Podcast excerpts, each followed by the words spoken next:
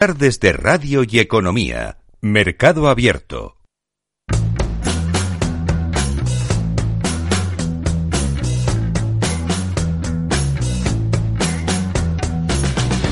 Espacio de fondos en mercado abierto. Esta tarde nos acercamos a una gestora fruto de la unión de una estadounidense y una británica y que cuenta con el distintivo, además de contar con el primer fondo registrado en la SEC.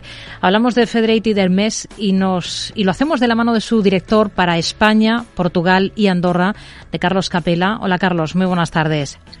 Muy buenas tardes, Rocío, y muchas gracias por contar con nosotros. Bueno, cuentan ustedes con una amplia oferta de vehículos que, tocan, digamos, todas las grandes clases de, activos, pero ¿cuál diría que es el elemento común que comparten y que les identifica, por tanto, a ustedes como gestora?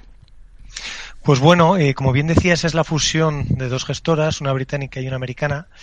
Eh, la parte americana, que se crea en, en, los años 50 y, como decías, registra uno de los primeros fondos de inversión en, en, el mundo, bueno, pues ahí la especialidad es la parte de renta fija y, gestión de liquidez, ¿no? Que de los 640 mil millones de dólares que gestionamos, pues esa parte representa casi el 75% de, de los activos. En la parte británica, que se crea en el año 83 como la gestora del plan de pensiones de British Telecom, eh, destacamos porque desde inicio llevamos a cabo o tomamos la decisión de que no solo teníamos que ser unos inversores responsables con el dinero de los pensionistas para garantizar una, una, jubilación adecuada con los ahorros, sino además teníamos que ser unos gestores responsables con los activos en los que invertíamos. Y bueno, pues empezamos a implicarnos con las compañías en materia, principalmente en materia de gobierno corporativo, y esto fue evolucionando con los años hasta, bueno, ahora que está muy de moda la terminología ESG, nos implicamos con las compañías en, en todo el aspecto social, medioambiental y de gobernanza y es un servicio que ofrecemos a terceros donde actualmente tenemos 1.2 billones de, de, dólares en activos bajo asesoramiento. Hmm. Pero ¿cuál es ese acercamiento concreto que hacen ustedes en esta materia ESG? ¿Esos criterios están en, en la fase inicial de selección de activos? ¿Se apoyan, por ejemplo, en la exclusión de sectores o de compañías? ¿Miden el impacto? Es decir, ¿cómo permean esta convicción Ajá. ESG de la que nos habla en, en los productos, en los fondos de la firma? Pues mira, principalmente eh, si nos vamos a fondos tradicionales de renta variable y, renta fija, es un filtro que tienen que pasar las compañías para poder ser eh, compañías que entren en nuestro universo de inversión. Eh, hacemos un análisis cualitativo que es muy importante y cuantitativo. El análisis cualitativo es muy relevante porque nos refleja un poco la evolución de las compañías en esas materias. El análisis cuantitativo podría ser más una foto fija en un momento dado en el tiempo, ¿no? Y la parte cualitativa se hace a través de ese, de ese servicio de implicación con el equipo directivo y con el consejo de, administración. Y nos, nos permite ver hacia dónde va. Si el ranking cuantitativo y cualitativo es de la escala de 1 al 5 es de 3 o superior, podemos seguir haciendo análisis en esas compañías para llevar a cabo una inversión. Mm. Si es un 4 o un 5, eh, si es un 5 directamente ni la miramos, si es un 4 tendremos que ver la dirección, a ver si se, ve, se va acercando hacia el 3 o si se va alejando hacia el 5, en cuyo caso nunca invertiríamos. ¿no? Eh, y como comentabas, tratamos de medir eh, todo lo que hacemos con las compañías, ponemos objetivos medibles, que sean eh, algo que puedan realmente cumplir las compañías y vamos haciendo este camino juntos, ¿no? De, la mano de las compañías, porque la idea es que una vez que invertimos, la idea es estar ahí a largo plazo. Hmm. ¿Qué fondo de la gestora diría que ha capeado mejor el temporal del último ejercicio, cuando confluía ese mal comportamiento de la bolsa eh, con, con, ese año horrible para la renta fija? Uh -huh. Pues en la parte de renta fija, el, el, que te diría que el que mejor lo ha hecho es un fondo eh, de ultra corto plazo que, invierte en compañías de, en deuda de compañías de grado inversión, que consiguió capear de una manera razonable el año para eh, el mercado de renta fija, cayó un 2%, y está muy bien posicionado porque ahora la TIR en cartera se acerca más al 5,5 o 6 que, que, al cero en el que estaba antes, ¿no? Y en el, la parte de renta variable, pues te, te destacaría un, un fondo que tiene un estilo contrario, o contrarian, como lo llama el gestor, eh, centrado en ASIAX Japón, que cayó en torno al 8 en el año, cuando el índice se acercó más al menos 15, menos 18, ¿no? ¿El activo renta fija va a ser el activo estrella este año como piensa, piensa casi todo el mundo? ¿O puede haber eh, sustos? Eh, quizás em, que todo el mundo esté coincidiendo en este punto. Pues mira, para nosotros es verdad que, la renta fija es, es un. Eh, los niveles actuales ofrecen un punto de entrada interesante. Eh, en la parte gubernamental eh, nos gusta más la parte con menos duración, letras y, y bonos a corto plazo, porque te están pagando unas rentabilidades muy atractivas, tanto en la zona euro como en Estados Unidos. Y la parte larga de la curva, pues no nos fiamos tanto, ¿no? Hay que tener en cuenta que la parte corta refleja principalmente eh, la política monetaria de los bancos centrales y la parte larga trata de reflejar eh, las expectativas que el mercado de renta fija tiene en cuanto a crecimiento e inflación, ¿no? Hay curvas invertidas y bueno, eh, creemos que puede haber todavía sorpresas por la parte de duración en, en, en lo que queda de año.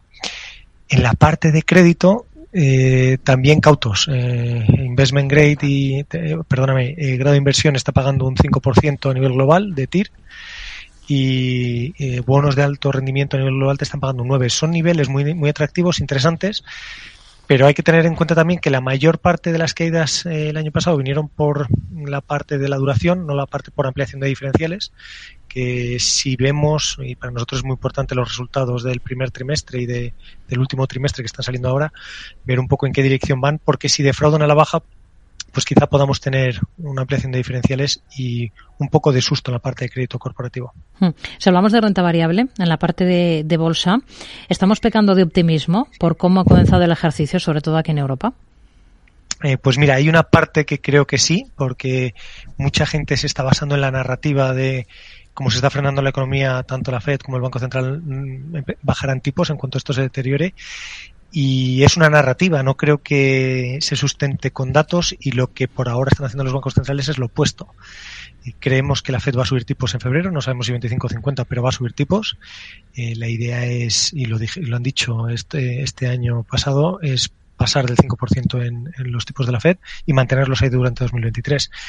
En el caso de Europa tenemos la inflación en niveles del 10 y los tipos en el 2,5. Y en el Spain Investors Day, que fue la semana pasada, el gobernador de Banco de España indicó que la voluntad del Banco Central Europeo es subir tipos. Entonces creo que quizá ese optimismo ante bueno eh, un posible, una posible intervención de bancos centrales para acomodar la política monetaria eh, se ha exagerado.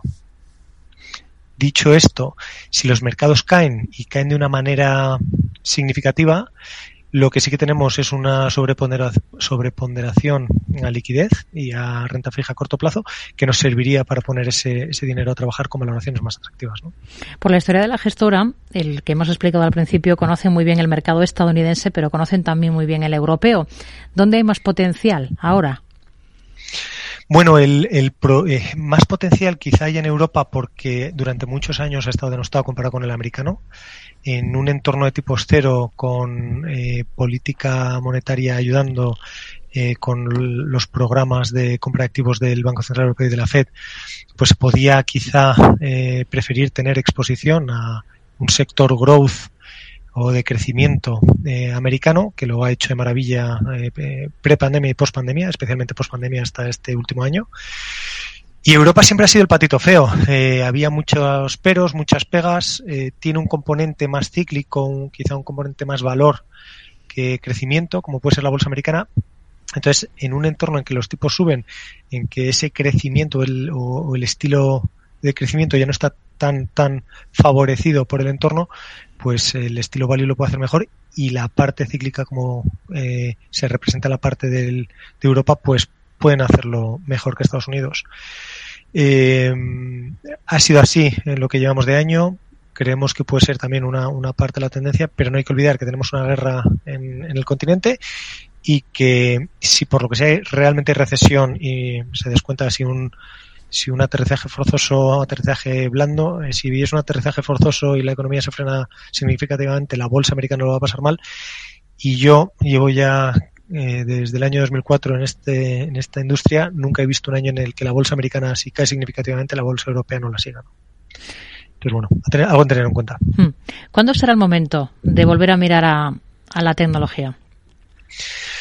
¿Cuándo será un momento para mirar la tecnología? Buena pregunta. Eh, ahí, la verdad, eh, cualquier opinión que te dé puede, es personal más que de la casa, ¿no? Porque normalmente la tecnología va muy vinculada al crecimiento y con niveles eh, de tipos al 5% en esto, cercanos al 5% en Estados Unidos y con las expectativas de subidas en Europa, esa eh, quizá la tecnología lo, pase peor en los próximos años. Para nosotros la inflación ha venido para quedarse, quizá no en los niveles actuales del 6,5 en Estados Unidos y 10 en Europa, pero sí del 4, 3,5, 3 eh, a nivel global, ¿no? Y, y en ese eh, ambiente, eh, mientras los tipos se mantengan y la idea sea por ahora subir tipos, tecnología no creo que lo vaya a hacer bien.